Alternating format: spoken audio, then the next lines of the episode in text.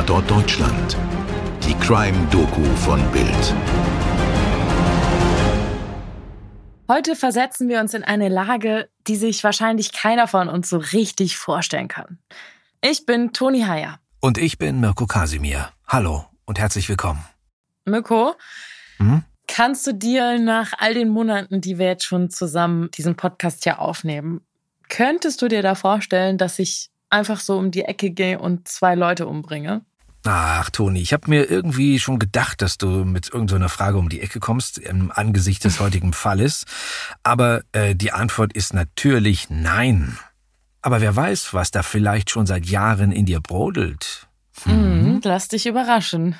nee, im Ernst. Im Fall Anja und Andreas Daso gab es wirklich genau das. Dass also einer sich plötzlich als Mörder entpuppt. Diesen Fall aus Hessen hat Bildreporterin Lena Zander verfolgt. Und sie unterstützt uns heute mal wieder. Es ist eigentlich ein Nachbarschaftsstreit, der eskaliert ist. Es ist eine schöne, idyllische, ganz normale, fast spießige Reihenhaussiedlung in Babenhausen, ungefähr 34 Kilometer von Frankfurt entfernt. Und dort haben Anja und Andreas da so Tür an Tür mit dem Ehepaar T und dessen behinderter Tochter Astrid T gelebt.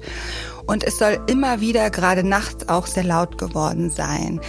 Astrid T. war geistig behindert, litt unter anderem an einer Form des Autismus und dann soll es auch zu Türengeknalle, Gepolter, tierischen Lauten gekommen sein.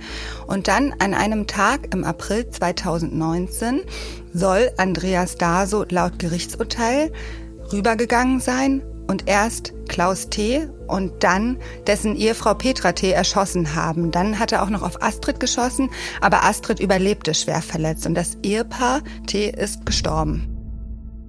Okay, wir haben jetzt einmal die Eckdaten gehört.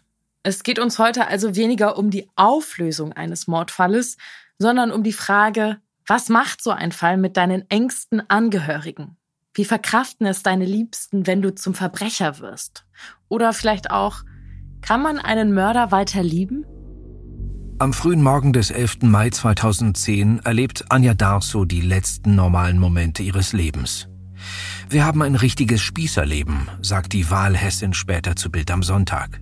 Und das sieht so aus. Anja und Andreas kennen sich schon seit ihrer Jugend.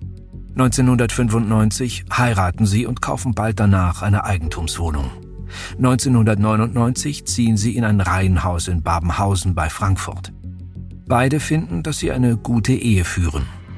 Die Darsos haben drei Kinder, die im fraglichen Zeitraum, also im Frühjahr 2009, neun und elf Jahre alt sind. Der jüngste Sohn wurde gerade erst geboren. Andreas arbeitet als Einkäufer in einer Baufirma. Anja macht Minijobs im Hotelgewerbe. Das Leben im Babenhausener Doppelhaus könnte ein Idyll sein wenn da nicht die Nachbarn wären. Nebenan wohnt das Ehepaar T. mit seiner erwachsenen behinderten Tochter Astrid, die damals 37 Jahre alt ist. Immobilienmakler Klaus T. ist 62, seine Frau Petra 58. Das Problem? Die Darsos finden ihre Nachbarn einfach zu laut. Hauptsächlich, weil die geistig behinderte Astrid immer wieder schrille Laute von sich gibt. Aber auch andere Dinge stören angeblich. Zum Beispiel, dass Familie T mitten in der Nacht Müll rausbringt. Das Unheil, das sich da wahrscheinlich schon seit Jahren zusammenbraut, das eskaliert am 17. April 2009. Anja fährt mit den Kindern zu einem Fest ihrer Familie in Mecklenburg-Vorpommern. Andreas bleibt allein zu Hause, weil er keinen Urlaub bekommen hat. Am 18. April einem Samstag ruft Andreas seine Frau an und erzählt, in der anderen Doppelhaushälfte sei etwas Furchtbares passiert. Jemand habe Klaus und Petra T. erschossen. Auch Tochter Astrid sei getroffen worden, aber offenbar noch am Leben. Diese Nachrichten sind schockierend. Ein Mord direkt nebenan. Wer tut so etwas Schreckliches? War vielleicht auch Andreas in Gefahr, ohne es zu wissen? Anja ist zwar besorgt, aber sie bleibt wie geplant insgesamt vier Tage bei ihren Eltern im Nordosten Deutschlands. Das Land ist geschockt vom Doppelmord. In der Bild steht Familiendrama. Eltern tot. Tochter überlebt nach Not-OP. Frankfurt.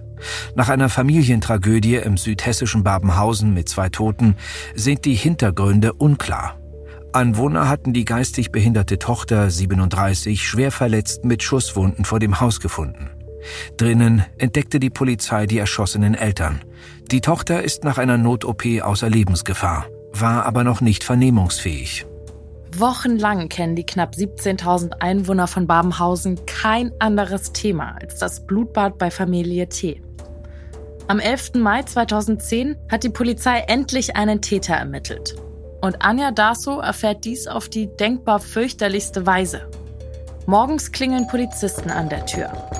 Sie sind gekommen, um Andreas abzuholen. Andreas, den mutmaßlichen Doppelmörder von Babenhausen. Es wurde ermittelt und Andreas Daso geriet relativ schnell als Hauptverdächtiger dann auch ins Visier.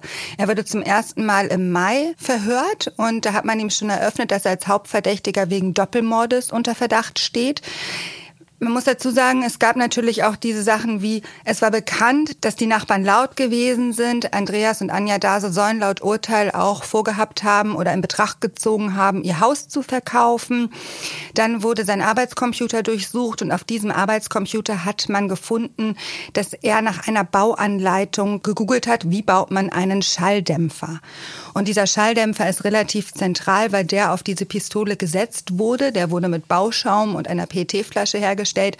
Und wenn man diese Anleitung bei ihm auf dem Computer gefunden hat, hat man gesagt, okay, er hat sich vorher informiert, er hat das Ganze auch geplant und hat diesen Schalldämpfer hergestellt, draufgesetzt und dann das Ehepaar erschossen.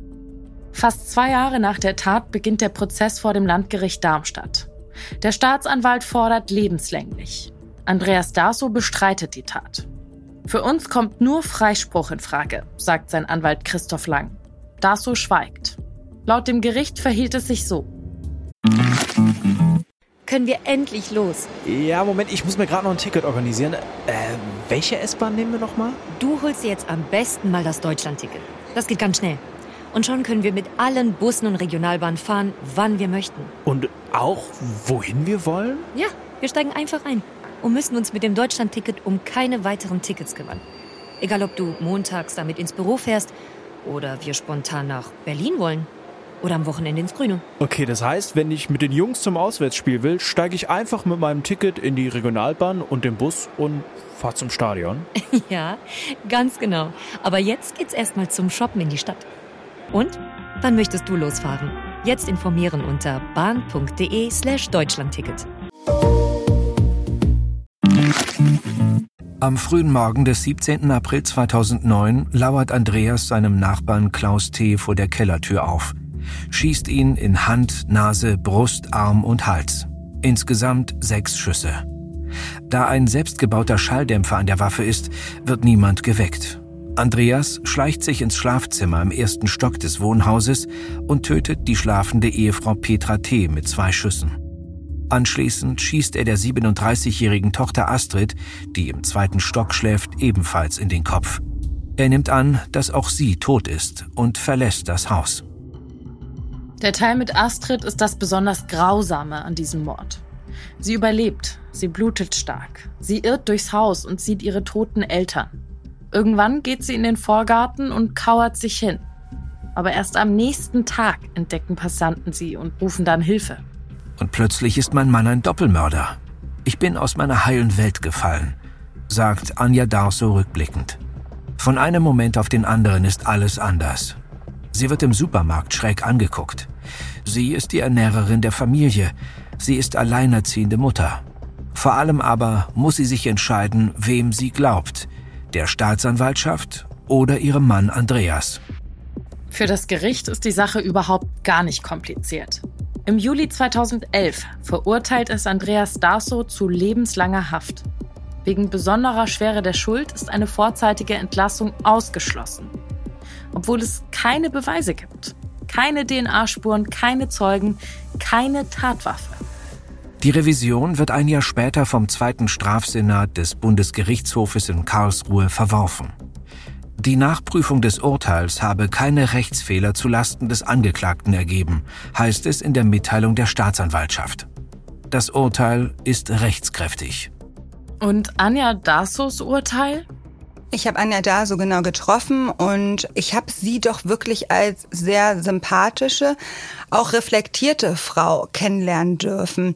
Anja Daso hat sich irgendwann dafür entschieden zu glauben, dass ihr Mann unschuldig ist. Sie hat sich alle Akten besorgt, sie hat es gelesen, sie sagte auch natürlich, ich bin befangen, ich bin die Ehefrau man muss sich das mal vorstellen, das Baby war gerade wenige Wochen alt, das dritte Kind, als der Ehemann wegen Doppelmordes verdächtig wird. Und dann stehst du da als Ehefrau, bist eine ganz normale Frau, hast ein ganz normales Leben, lebst im Reihenhaus, drei Kinder, hast deinen Ehemann kennengelernt, da warst du 14, mit 18 wirst du ein Paar, mit 22 heiratest du.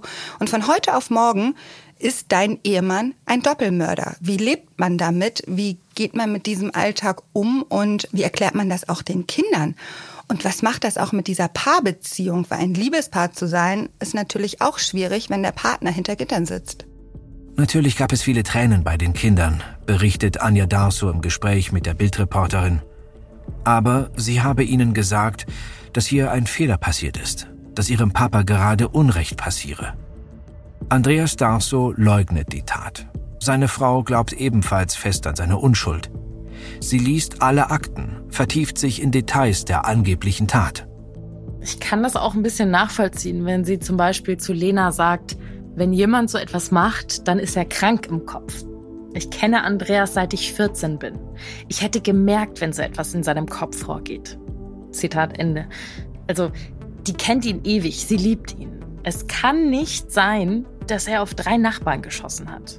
Auch für ihre älteren Kinder ist die Sache mit dem Papa schwierig, besonders an der Schule. Der Doppelmord von Babenhausen hat ja überall Schlagzeilen gemacht. Anja Darso tritt die Flucht nach vorn an, spricht mit den Lehrern über ihre Situation. Anfeindungen und dumme Sprüche gibt es trotzdem. Aber sie sagt, das ist zum Glück super abgefangen worden, indem darüber gesprochen wurde. Die Kinder wussten, dass sie sich an ihre Lehrer wenden können und ich dazukomme. Das hat ihnen geholfen, zu wissen, dass sie einen Anker hatten. Und dann ist da ja auch noch das liebe Geld. Wir hatten das vorher schon kurz erwähnt. Andreas verdiente als Einkäufer in einer Baufirma das Geld für die ganze Familie. Nach dem Urteil steht Anja mit der Einkommensfrage jetzt völlig alleine da. Sie hat nicht mal mehr eine Krankenversicherung. Sie spart, wo sie kann, jobbt, kauft Secondhand ein und immer wieder müssen ihre Eltern kommen und auf die Kinder aufpassen. Alle zwei Wochen fährt Anja Darso in die Justizvollzugsanstalt nach Weiterstadt, in der ihr Mann einsitzt. Für eine Stunde Besuchszeit. Zwei Kinder dürfen mit. Sie wechseln sich ab. Der Jüngste kennt seinen Vater nicht anders. Er war ja ein Baby, als Andreas Darso verhaftet wurde. Er glaubt, wie seine Familie, Geschwister, Mutter, Oma und Opa, Freunde und Nachbarn, dass sein Vater unschuldig ist. Mehr als zehn Jahre lang geht das jetzt so. Kann man da ein Paar bleiben? Auch darüber hat Lena mit Anja Daso gesprochen. Sie sagt, dass sie Andreas immer noch liebt und dass sie auch noch ein Ehepaar sein, aber es sei mehr eine Freundschaft geworden, weil diese Liebesbeziehung, ein Liebespaar zu sein, können sie gar nicht mehr ausleben. Es gibt im Gefängnis zwar Eheräume, aber sie sagt, sie findet es total absurd zu wissen, in diesem Eheraum zu sein, intim zu werden und zu wissen, dass draußen auch 20 Beamte umherkreisen. Also das ist eine Möglichkeit, die die beiden nicht nutzen. Wenn Anja alles zu viel wird, dann zieht sie ihre Laufschuhe an und rennt. Acht Marathons ist sie jetzt schon gelaufen. Ein neunter soll folgen. Sie lebt übrigens bis heute in dem Doppelhaus, das sie mit Andreas kaufte. Also direkt neben dem Haus, in dem ihr Mann laut Gericht seine Nachbarn erschoss. Sie sagt, ich wollte meine Kinder nicht aus ihrem Zuhause reißen. Wie hätte ich auch mit dem Namen Daso eine neue Wohnung finden sollen? Da hätten doch alle gesagt, das ist ja die Frau von dem Mörder. Das ist noch viel schlimmer. Da hätten wir dann schon unseren Namen ändern müssen. Es gibt allerdings Tage, da hält sie es kaum aus zwischen all den Erinnerungen an ihre einst so heile Welt. Manchmal werde ich fast verrückt. Es ist ein Albtraum, aus dem ich nicht mehr aufwache. Es ist schlimmer, als wäre er gestorben. Ich kann keinen Cut machen. Die Sachen ihres Mannes hat Anja Darso bis heute nicht weggeräumt. Seine Unterwäsche zum Beispiel liegt noch im Schrank. Andreas hat im Gefängnis eine Kochausbildung gemacht und arbeitet jetzt auch dort als Koch. Wann er aus dem Gefängnis kommt, das weiß seine Familie nicht. Wie uns Bildreporterin Lena Zander berichtet, kämpft die Familie zusammen mit dem bekannten Anwalt Gerhard Strate immer noch um ein Wiederaufnahmeverfahren. Aktuell läuft gerade noch ein Zivilprozess und zwar geht es darum, dass das Land Hessen, das die Vormundschaft für Astrid T. hat, Andreas da so auf 70.000 Euro Schadenersatz verklagt hat und zwar für die Versorgung von Astrid T. In erster Instanz hat das Gericht auch gesagt, Andreas Daso muss diese 70.000 Euro zahlen. Jetzt gibt es aber eine zweite Instanz. Das Ganze sollte ja im Januar schon stattfinden. Und auf diesen zweiten Termin wartet man jetzt, weil sich Andreas und Anja Daso mit ihrem Anwalt Gerhard Strate davon erhoffen, dass auch eine neue Beweisaufnahme stattfindet. Und da hoffen sie dann weitere Beweise zu finden und einführen zu können, die auch Relevanz für einen neuen Strafprozess beziehungsweise eine Wiederaufnahme haben, weil Andreas und Anja Daso, gerade Anja Daso draußen in Freiheit, immer noch dafür kämpft, dass ihr Mann aus dem Gefängnis kommt und freigesprochen wird. Anja weiß genau, wie sie sich die Freilassung ihres Mannes wünscht. Er kommt aus dem Tor, hat einen Koffer in der einen, eine Pflanze in der anderen Hand. Das ist eine romantische Vorstellung, wie man das im Film sieht. Ehrlich gesagt weiß ich aber nicht, was dann ist. Wie kompatibel sind wir dann noch? Sind wir dann wieder das Ehepaar, das Liebespaar, wie wir einst waren? Vielleicht möchte er auch erst einmal alleine sein. Er soll nicht gleich wieder in das nächste Gefängnis. Über den Fall von Andreas Darso werden wir euch auf dem Laufenden halten. Vielleicht gibt es schon bald Nachrichten vom Zivilprozess. Falls dies der Fall ist, werdet ihr es hier im Podcast erfahren. Und damit sind wir am Ende des heutigen Falls angelangt. Wir danken euch fürs Zuhören und freuen uns, wenn ihr auch beim nächsten Mal mit dabei seid. Eure Toni und euer Mirko. Wir haben diesen Fall mit Lena Zanders Notizen aus dem Archiv von Axel Springer erzählt. Auch ein Artikel der Frankfurter Rundschau mit der Zeile Mein Mann ist unschuldig war sehr hilfreich. Redaktion Stefan Netzeband und Lena Zander. Schnitt und Aufnahme Toni Heyer. Postproduktion durch WakeWorld Studios München. Dir hat diese Folge von Tatort Deutschland gefallen? Du bekommst von True Crime einfach nicht genug. Dann hör jetzt in unsere weiteren Folgen rein. Hier warten mehr als 200 spannende Fälle auf dich, wie das Verschwinden von Rebecca Reusch, der Prozess gegen O.J. Simpson oder die Entführung von Ursula Herrmann. Wir hören uns bei Tatort Deutschland.